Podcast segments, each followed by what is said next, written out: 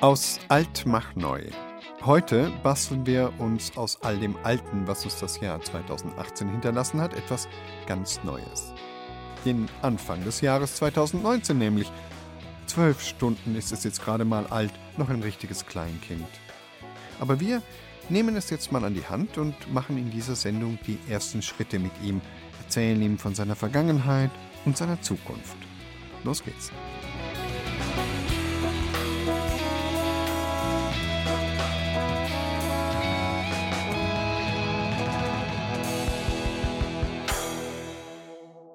Es gibt ja wohl kaum etwas Romantischeres, Verloreneres als eine stillgelegte Bahntrasse. Kein Spätwestern, in dem der gebrochene Held nicht irgendwann auf den Gleisen ins Nirgendwo wandert, auf der Flucht vor der Liebe seines Lebens, vor dem Glück, vor dem Sheriff. In Deutschland wäre so eine schöne Klischeeromantik auch möglich. Im Jahr 1910 war das Streckennetz der Reichsbahn 58.000 Kilometer groß. Heute betreibt die Deutsche Bahn noch etwa 36.000. Über 20.000 Kilometer stillgelegte Strecken. Was, was macht man damit? Thibaut Schremser über neue Räder auf alten Schienen. Die Schienen führen geradewegs ins Gebüsch. Laub bedeckt den Schotter, der die Bahngleise noch immer auf Spur hält. Eine zugewachsene Schneise durch Wohngebiete und Wiesen – über Straßen und Wasserläufe. Ein vergessener Ort im Westen Nürnbergs. Man hört kein Grumpeln mehr, kein Pfiff. Man sieht kein Wohn, kein Lokomotiv. Ko nach dem Zug kein Uhr mehr stellen. Ich glaub, den Eltern wird was fehlen. 1986 wurde der Personenverkehr auf dieser Strecke, der Bibertbahn, eingestellt. Seit 1993 werden auch keine Güter mehr transportiert. 38 Kilometer weit hat die Bibertbahn zu Hochzeiten vom Nürnberger Hauptbahnhof aus nach Westen geführt, dem Tal des Bibertflüsschens folgend. Drum erinnert euch, ihr Leid, dass sie für Stall hat viel bedeutet. Nicht bloß die Leid fährt's hinner wieder, a der Handel lässt sie nieder. A jedes Dorf hat was anders gemacht. Die Eiserbo hat's Kult und Pracht. Heute kann die Eisenbahn gar nicht mehr fahren. Die Sträucher wären das geringste Problem. Die Verbindung zum Bahnnetz Richtung Nürnberger Hauptbahnhof ist gekappt. Und Etzettler kommt gar der Schluss, dann vorne bloß nur Omnibus. Und aus deiner schöner Trassen werden Wanderweg Umgehungsstraßen. Der vergessene Ort, er wird tatsächlich wiederentdeckt. Bauherr Andreas Eisgruber ist auf der Trasse unterwegs. Da kommt kein Zug, aber wir können ein bisschen da rüber, dann sind wir weg da, wenn die Hunde kommen oder was. Ne? Eisgruber leitet den Bereich Straßenbau im staatlichen Bauamt Nürnberg. Es wurde jetzt hier die Idee geboren, Radschnellwege anzubieten, um vor allem für den schnellfahrenden Pendlerverkehr ein attraktives Angebot zu machen, mit dem Fahrrad zu fahren. Und da befindet sich eben ein Teil auf diesem Teil der Bibertbahn, wo wir uns gerade befinden. Ein Radschnellweg ist ein ganz attraktiver Radweg. Ziel ist es, ihn bis zu vier Meter breit zu machen, sodass also in jede Richtung zwei Radler nebeneinander fahren können. Also ein langsamer kann überholt werden und in der Gegenrichtung genauso. Da vorne geht es dann über die Kreisstraße ist es, ja. Da vorne ist eine Brücke und die ist auch noch in gutem Zustand. Ein Glück für den Radschnellweg, denn Schnellfahren ist das eine, Fahren ohne Anhalten das andere. Die Streckenführung der alten Bahnlinie bietet sich nicht nur deshalb für den Bau eines Radschnellwegs an, sondern auch, weil im Speckgürtel Nürnbergs freie Flächen rar sind. Bisher fahren die Radler hier. Von Oberasbach oder Zirndorf Richtung Nürnberg muss ich parallel zur Rotenburger Straße fahren habe dort sehr gefährliche Verkehrssituationen, weil der Radweg sehr eng ist, weil viele Querungssituationen sind. Also es ist überhaupt nicht attraktiv, das zu benutzen. Andererseits die Verkehrssituation innerhalb von Oberasbach kollabiert. Jeden Tag fahren da 37.000, 38.000 Pkw durch. Wenn wir da nur 10 Prozent auf das Fahrrad locken mit attraktiven Verbindungsmöglichkeiten, haben wir viel gewonnen. Olaf Höhne vom Allgemeinen Deutschen Fahrradclub ist für den Radschnellweg. Überhaupt müsse den Radlern mehr Raum gegeben werden, sagt er. Da muss man sagen, haben wir sicherlich hier noch einen großen Nachholbedarf. Wenn ich da vergleiche in Dänemark oder in Holland, dem Mekka letztendlich für die Radfahrer, da ist gar keine Diskussion, brauche ich einen Fahrradhelm, weil ich auf sicheren eigenen Trassen unterwegs bin und weil das ein sehr viel angenehmeres Fahren ist. Und das sind so die Aspekte, wo man dann sagt, hey, hoppla, die machen es uns vor, warum schaffen wir sowas nicht auch hier in Deutschland? Die bayerische Staatsregierung möchte, dass bis 2025 20 Prozent aller Wege des täglichen Lebens mit dem Fahrrad unternommen werden. Der Anteil liegt heute bei 11 Prozent. Um diese immense Steigerung in so kurzer Zeit zu schaffen, wird nicht nur neue Technologie gebraucht, E-Bikes, sondern auch ein besseres Wegenetz. Und wenn schon der umweltfreundliche öffentliche Personenverkehr die Schneise durch das Biebertal nicht mehr nutzt, dann doch bitte wenigstens die noch umweltfreundlicheren Fahrräder. Hier wird die Verkehrswende also groß gedacht. Auftritt die Zirndorfer Eisenbahnfreunde. Also wir stehen jetzt hier am alten Bahnhof Sondorf-Altenberg, der jetzt sehr verwachsen ist und teilweise als Schutthalde dient. Und äh, hier könnte zum Beispiel ein unterirdischer U-Bahn-Bahnhof gestaltet werden. Ja? Kein Thema. Helmut Kletzander, der Vorsitzende der Zirndorfer Eisenbahnfreunde, klingt so überzeugt, dass man meinen könnte, sein Vorschlag stünde kurz vor der Umsetzung. Dabei wird von der Wiederbelebung der Bahntrasse als Schienenverbindung allerhöchstens geredet. Seit Jahrzehnten argumentieren Städte und Landkreis, die Bahnstrecke lohne sich einfach nicht. Obwohl die Verbindung zum Bahnnetz jetzt gekappt ist, plädieren die Eisenbahnfreunde unermüdlich weiter für eine neue Bibertbahn. Weil sie immer noch von Eisenbahnromantik an der Bibert träumen? Nein, keine Romantik. Wir wollen hier einen vernünftig angebundenen Schienennahverkehr haben. Haben Sie schon mal in die Rodenburger Straße geschaut? Abends und früh, da stehen Sie mehr, als Sie fahren, auch mit dem Bus. Deswegen ist unser Vorschlag jetzt, warum verlängert man die U-Bahn nicht weiter bis hier raus eingleisig und jeder zweite oder dritte Zug könnte hier rausfahren. Das wäre eigentlich das Sinnvollste, was es gibt. Teurer als der Radschnellweg sei der Umbau zur U-Bahn-Trasse sicher. Aber es würden auch sehr viel mehr Menschen die U-Bahn nutzen als den Radschnellweg. Da ist sich Kletzander sicher. Es ist halt wie im richtigen Leben. An wird's gnummer, an anderen gehen.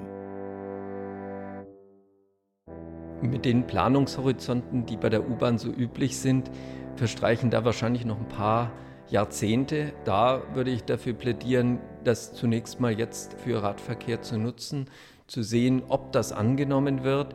Es ist eine Investition, die überschaubar ist letztendlich und wie gesagt, wenn dann ein Bauvorhaben U-Bahn ansteht, dann kann man ja nochmal neu darüber nachdenken. Wenn die U-Bahn drin liegt, können die ganz ganz Radweg drauf bauen, kein Thema. Aber nicht davor. Über die Bahngleise mögen Büsche gewachsen sein, doch vergessen ist der Ort nicht. Die Eisenbahnfreunde arbeiten seit 1987 an der Wiederbelebung des Bahnbetriebs spätestens seit die Kommunen und das staatliche Bauamt ebenfalls ein Auge auf die Trasse geworfen haben, ist eigentlich klar. Es wird wieder gefahren werden auf der Linie der ehemaligen Bibertbahn. So oder so.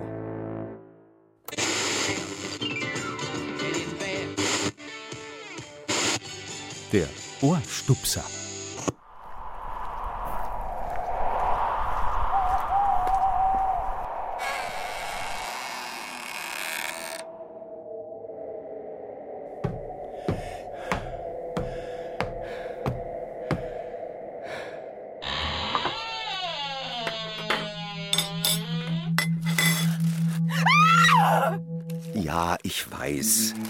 Sesamsemmeln.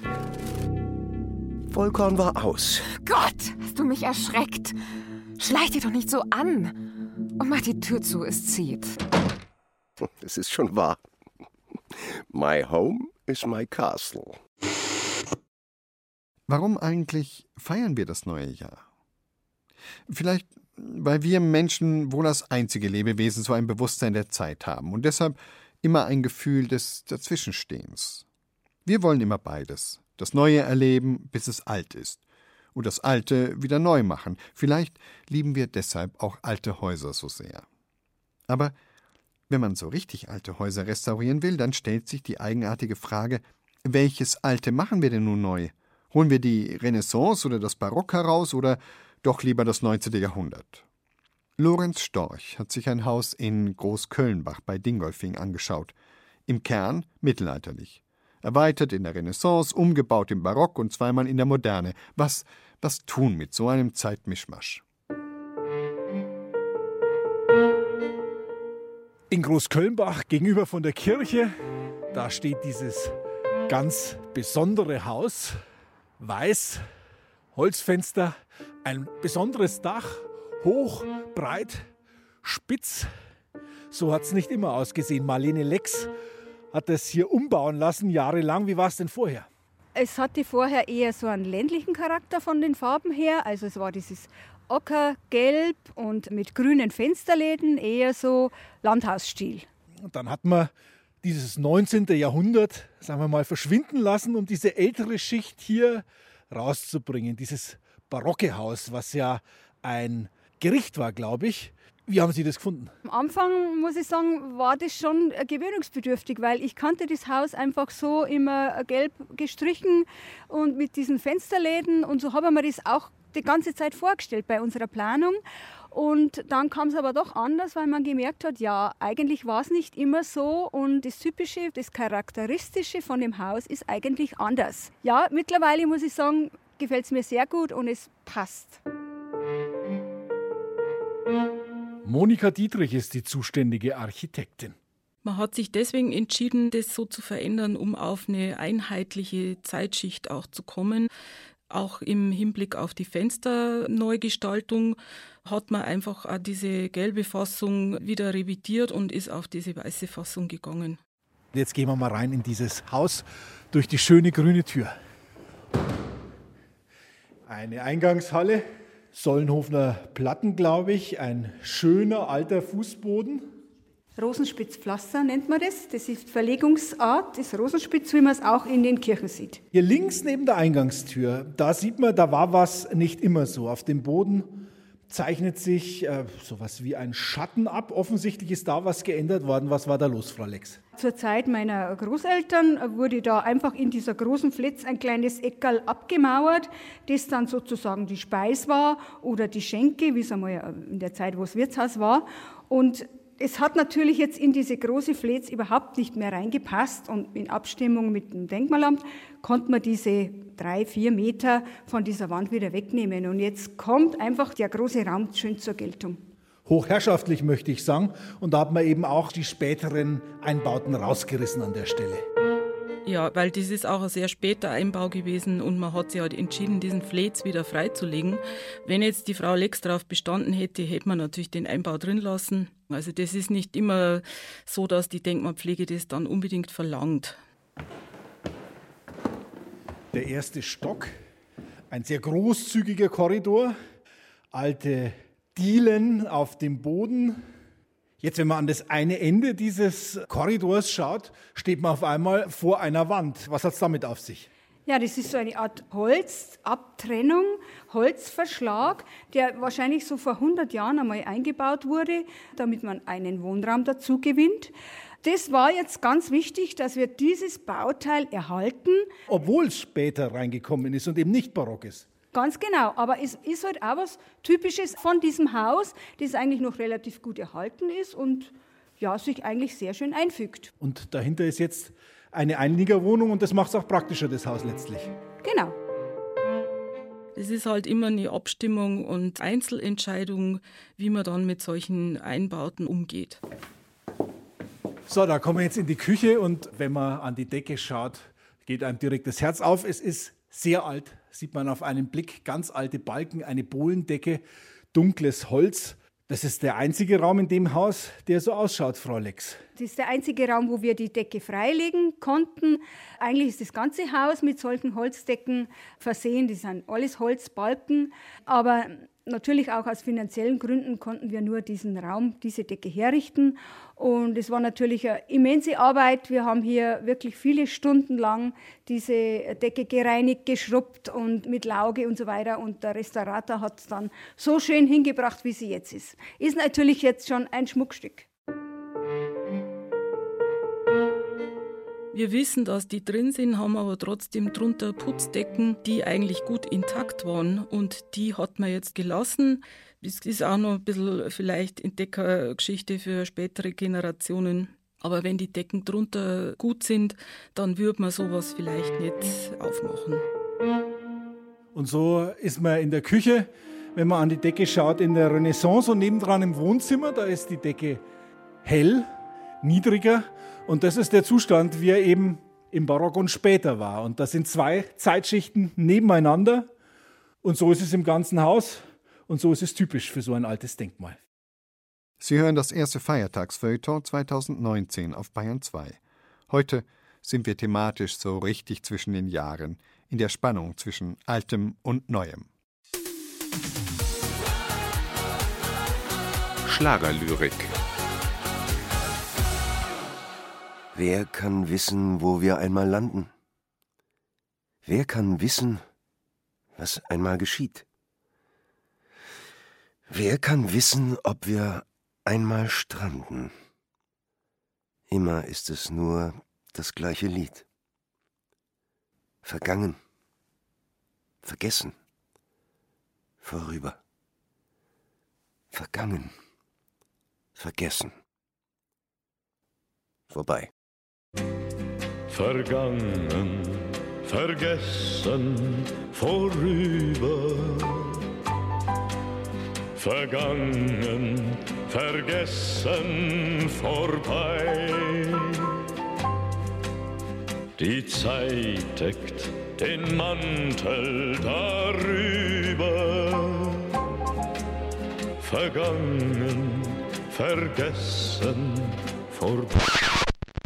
Freddy Quinn Vergangen, vergessen, vorüber. John Steinbeck hat mal ein Buch geschrieben, dessen Titel so wunderbar auf diese Zeit um Neujahr herum passen würde. Blick zurück im Zorn. Allerdings kommt ja manchmal der Zorn erst so richtig auf mit all den wuchernden Jahresrückblicken auf das Musikjahr, das Modejahr, äh, das Politikjahr, das Astrojahr. Wäre da manchmal vergessen nicht viel gnädiger? Unser Kommentator Lukas Hammerstein hat sich mit diesem Zwiespalt zwischen Erinnern und Vergessen auseinandergesetzt. Vergesst 2018, das Jahr lähmender Koalitionsverhandlungen, der fahlen Rache des Horst S., der Amtsergreifung seines ewigen Widersachers, der beginnenden Abdankung Merkels, des Niedergangs der SPD wie des FC Bayern, der Vereidigung des weinerlichen Richters Kavanaugh und der Ermordung Jamal Khashoggis durch den Prinzen mit der Knochensäge. Nur ein paar der Dinge, die in der Rückschau nicht schöner werden. Wir wollen sie nicht wiederhaben, auch nicht im Superjahresende Rückblicksmarathon. Wer wollte ein zweites Mal spüren, was genau im Mai geschah und schon damals lähmte? Die Mutter der seligen Erinnerung ist das Vergessen. Es ist der Fluch des Menschen, dass er sich erinnern und sein Privileg, dass er auch vergessen kann.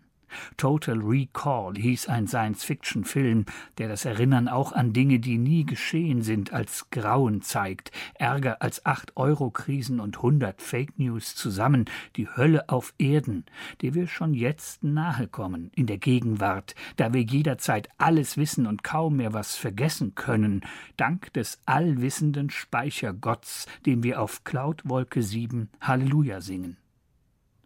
Der Rückblick, der nochmal Maß nimmt am immer öfters nicht mal selbst Erlebten, um uns zu versichern, dass wir da waren, mochte hilfreich sein, als wir Dinge noch wie analog vergessen und das Wesentliche von allem trennen konnten, was nicht der Rede wert war. Heute haben wir alles ständig im Kopf, sind überall dabei und reden auch noch immerzu davon, um den Rückblick bald als Folter nach der Folter zu empfinden, in der wir erneut erleben, was uns schon das erste Mal kaum berührte. Mit wacher Erinnerung hat das so wenig zu tun wie mit glücklichem Vergessen. Neulich erst feierten wir das Ende des ersten großen Krieges und die zarte Möglichkeit einer Revolution in Deutschland, um Tage später alles über dem nächsten Hype vergessen zu haben. Nun reden Politiker hierzulande einem weit gründlicheren Vergessen das Wort und legen uns nahe, Ereignisse aus dem Bewusstsein zu tilgen, die weiter zurückliegen und doch nicht zu vergessen sind. Zu abscheulich, monströs und böse war die NS-Gewaltorgie im sogenannten Dritten Reich. Wer vor der Vergangenheit die Augen verschließt, wird blind für die Gegenwart, sagte einst ein Bundespräsident zur Jahrfeier des Endes des Zweiten Großen Krieges, Richard von Weizsäcker 1985. Wer sich der Unmenschlichkeit nicht erinnern will, der wird wieder anfällig für neue Ansteckungsgefahren. Heute redet der Funktionär einer noch jungen Partei vom Berliner Holocaust-Mahnmal als einem Denkmal der Schande, um eine 180-Grad-Wende der Erinnerungskultur zu fordern, und mahnen Abgeordnete derselben Partei im Bundestag nicht mehr am Vogelschiss zu rühren und einen angeblichen Schuldkult zu begraben. In einer wunderbar wütenden, erst kürzlich preisgekrönten Rede beharrte der Abgeordnete Cem Özdemir auf unserer Erinnerungskultur, die eben jene Partei verachte. Eine Kultur, die diesen Namen auch verdient und der historischen Schuld der Deutschen gedenkt, auch weil es die Selbstachtung verlangt. Mag sein, dass wir uns mehrheitlich auch morgen noch der Gräuel unserer Vorfahren erinnern wollen dem müden Gedächtnis droht schon die nächste Gefahr, jenes Halbwissen, halb Nichtwissen, das aus dem Grundrauschen der digitalen Ströme kommt, die uns Erinnerung verheißen und Vergessen bringen als versetzte uns die schiere Fülle der Daten in einen Taumel, der weder Erinnerung noch Vergessen kennt, nur den Rausch der totalen Bewusstlosigkeit. Ein frohes und gesundes Jahr wünscht heute das Feiertagsfeuilleton in der Zeit für Bayern auf Bayern 2. Und, wie es sich so gehört, wenn ein neuer Abschnitt beginnt, haben wir heute für Sie allerlei Beiträge. Something old, something new, something borrowed, something blue.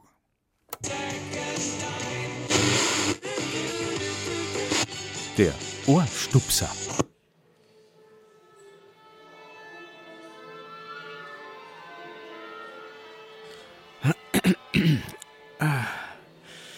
Also, ja, Ach, bin ich nervös. Also, ich bin hier. Oh nein, so geht es nicht. Moment, ähm. Ich freue mich. Das ist doch blöd, der ganze Text ist blöd. Also, ganz frisch und neu vor Ihnen stehend. Ach, das ist doch auch doof. Ach, das sehen die ja. Oh Gott. Oh Gott, das Hemd. Ist das ein Fleck? Nagelneu und. Ach Gott sei Dank. Kein Fleck, nur das Licht. Also.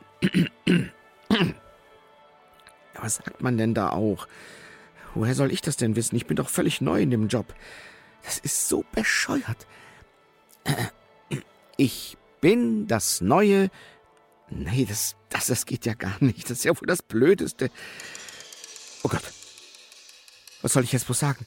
Was sage ich bloß?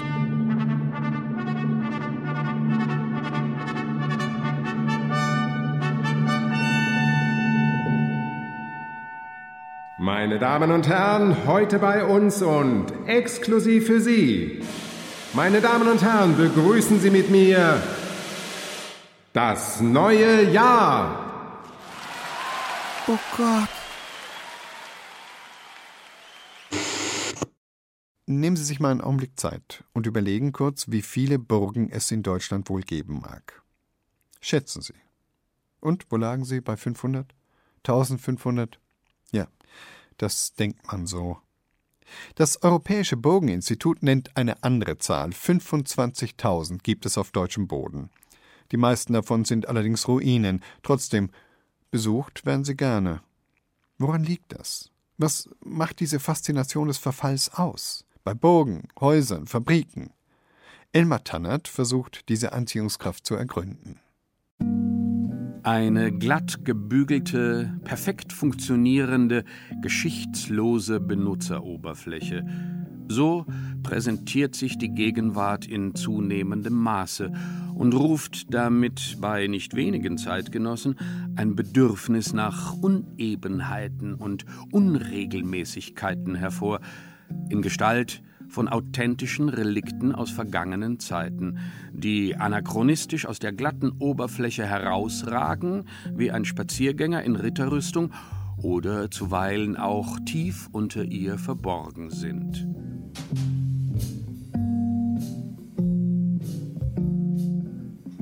Wir waren mit sehr viel Equipment in der Wildnis unterwegs, also 40 Kilo im Rucksack plus ein großes Jagdgewehr gegen Eisbären und da waren wir einmal drei Wochen und einmal zehn Tage unterwegs. Und im letzten Jahr eben mit Fokus auf die Stadt Pyramiden. Das ist eine alte sowjetische Stadt. Das war damals die nördlichste Bergarbeiterstadt der Welt.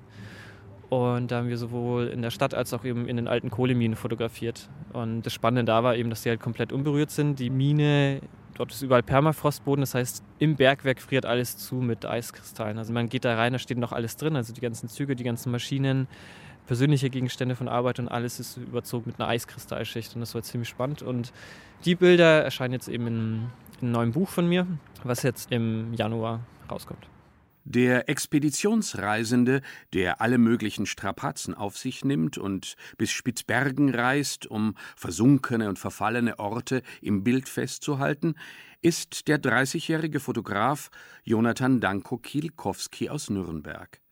Hier nahm seine Leidenschaft vor zehn Jahren ihren Anfang, als unweit seiner Wohnung die Modellbahnfabrik Fleischmann abgerissen wurde. Relikte aus Fleischmann-Zeiten waren ja eigentlich nur noch Modelleisenbahnschienen, die überall rumlagen, weil das Gebäude wurde damals als Ausstellungsfläche genutzt für die Modelle, die im Sortiment sind und die standen alle auf diesen Schienen und die waren da noch irgendwie alle zurückgelassen. Und ja. Seither sind viele Orte zusammengekommen, deren Fotodokumente Kielkowski auf Blogs und in Büchern veröffentlicht. Der stillgelegte Athener Flughafen Ellinikon, das Interieur der gesunkenen Costa Concordia, der ICE-Waggon, dessen defekter Radreifen das Eisenbahnunglück von Eschede ausgelöst hatte und der lange Zeit auf einem Abstellgleis in Nürnberg herumstand. Pompeii, Karthago,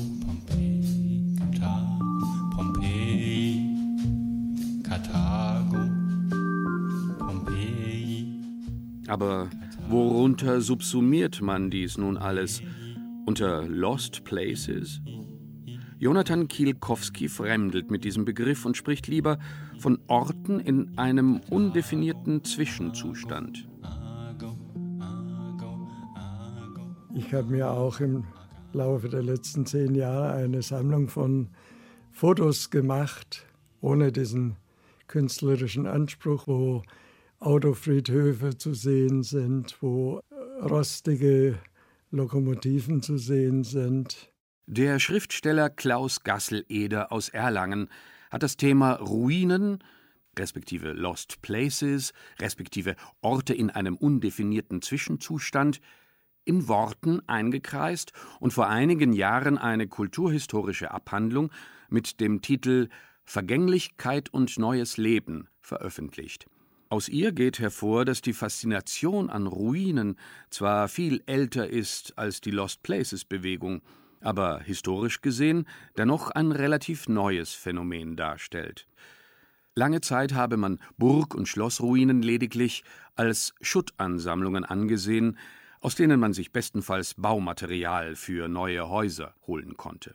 Und der große Wandel brachte dann die Romantik wir kennen ja alle die romantischen Bilder, Stichwort Caspar David Friedrich, wo Burgruinen, Klosterruinen immer wieder auftauchen. Und diese Bilder der Romantiker und ihrer Nachfolger im 19. Jahrhundert haben also das Bild der Ruine als ein Landschaftselement sehr stark geprägt.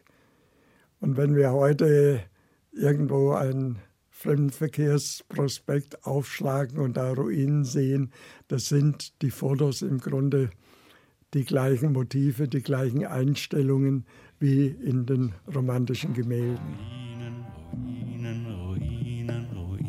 Aber sich von Tourismusprospekten zu einer Burgruine lotsen zu lassen, die sorgsam restauriert und unter Einhaltung moderner Sicherheitsbestimmungen begehbar gemacht wurde, so dass sich an ihren Zinnen Dutzende, Hunderte von Ausflüglern drängeln um die romantische Aussicht ins malerische Tal zu genießen, von einer Burgruine aus, die nicht nur restauriert, sondern schlimmer noch mit museumspädagogischen Schautafeln ausgestattet wurde, auf denen man nachlesen kann, dass diese Burgruine eine Burgruine ist, damit jeder weiß, dass er sich auf einer Burgruine befindet. Das bedeutet natürlich das Ende der Ruinenromantik. Ruinen, Ruinen,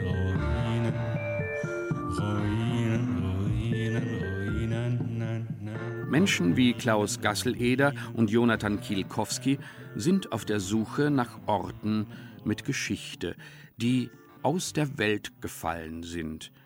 Aber sie wollen die Orte, die sich nach erlittenen Schicksalsschlägen im Dämmerschlaf befinden, selbst entdecken und nicht didaktisch aufbereitet vorgesetzt bekommen.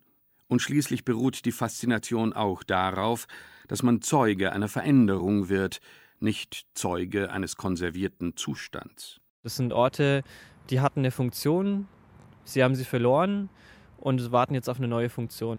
Es kann sein, dass er eben abgerissen wird, es kann aber auch sein, dass er irgendwie was Neues daraus gemacht wird, saniert wird. Und diese Zwischenstadien finde ich dann eben auch ganz spannend. Das ist ja noch ein wichtiger Gesichtspunkt, dass die Ruine ja nicht etwas Unveränderliches ist, auch wenn jetzt manche zu Museumszwecken, die vielleicht abstützen und Mörtel dazwischen schmeißen, sondern dass alles in Fluss ist, dass alles vergänglich ist. Und daran können uns die Ruinen auch erinnern. Und man sollte das auch vergehen lassen. Das wäre also für mich ein wichtiger Gedanke, den ich mit den Ruinen gleich welcher Art verbinde. Die Faszination am Verfall bleibt ein schwer fassbares Phänomen zumal der Mensch auch vom ganz gegenteiligen Hang zum Glatten und Makellosen besessen sein kann. Wenn es zum Beispiel um Obst und Gemüse, Autolack oder die eigene Gesichtshaut geht. Auf der anderen Seite kann die Vorliebe für Ruinen so weit gehen, dass man sie künstlich gestaltet, wie etwa im 18. Jahrhundert das Felsentheater im fränkischen Saint-Pareil in Gestalt einer römischen Ruine – oder heutzutage in Gestalt von Stonewashed oder geschlitzten Blue Jeans. Aber über solches menschliche Treiben können diejenigen Ruinen, die wirklich eine Geschichte haben, nur leise lächeln in ihrem Traum.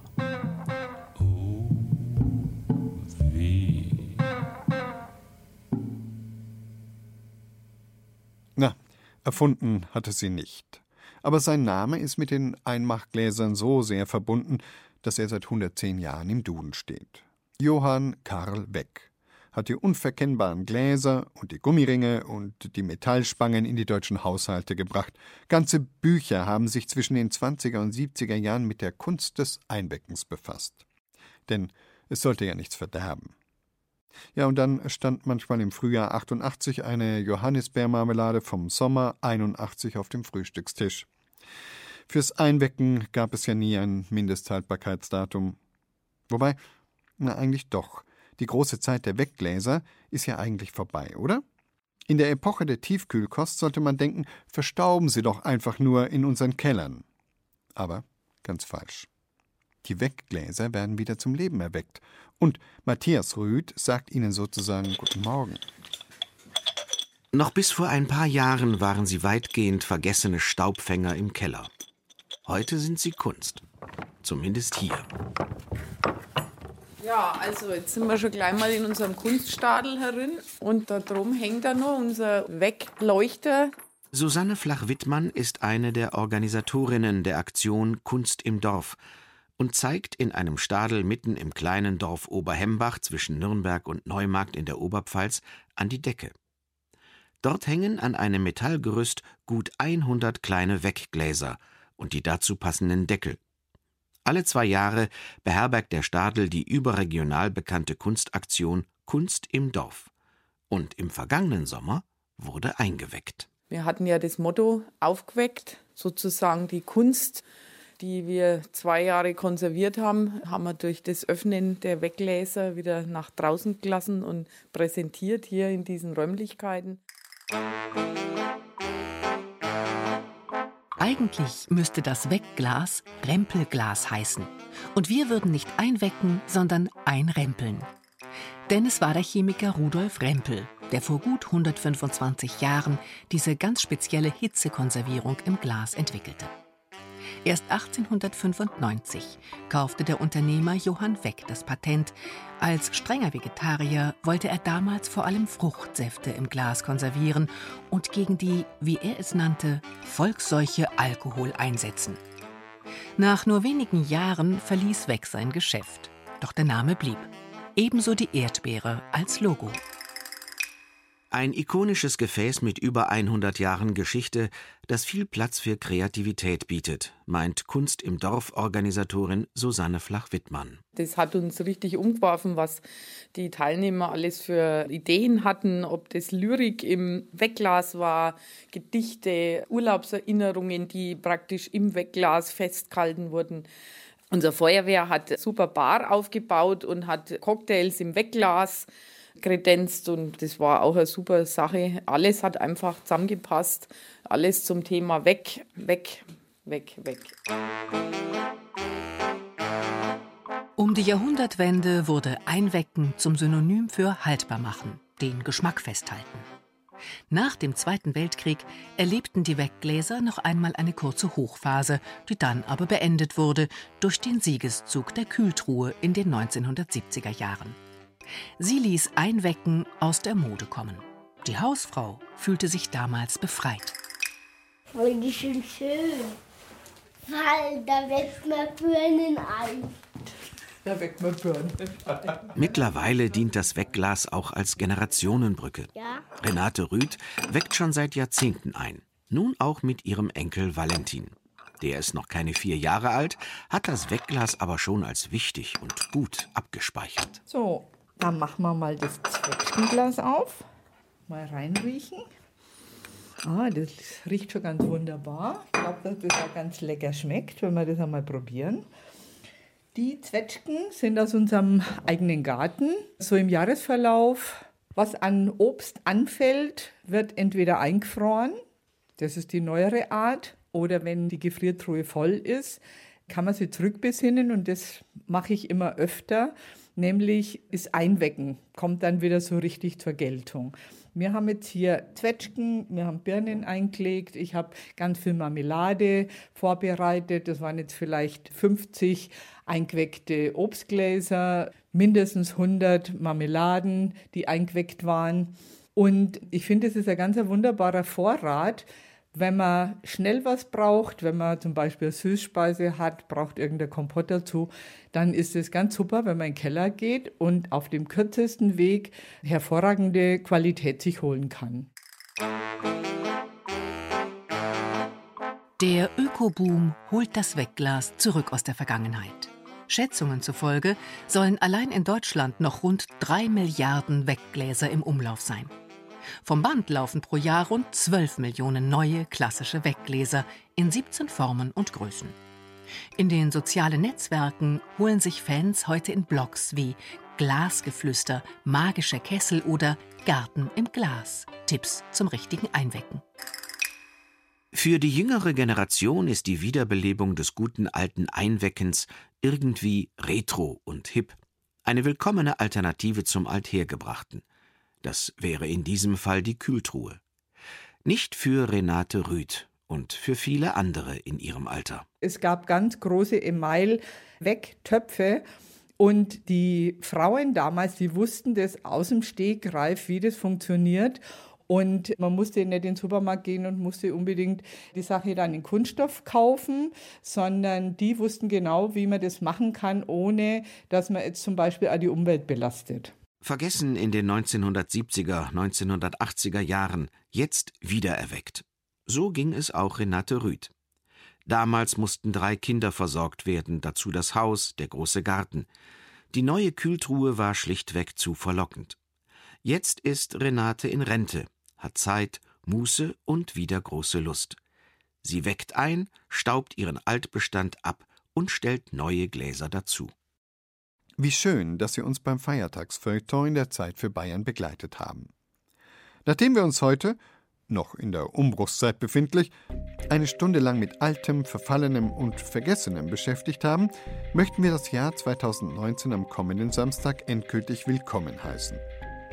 Unser erstes Bayern genießen Magazin im neuen Jahr steht unter dem Motto hm? Neu natürlich. Am Samstag um kurz nach zwölf auf Bayern 2. Die Zeit für Bayern und viele andere Sendungen finden Sie auch in unserem Podcast-Bereich auf bayern2.de. Mein Name ist Evan Ahrens und ich wünsche ein frohes und gesundes neues Jahr.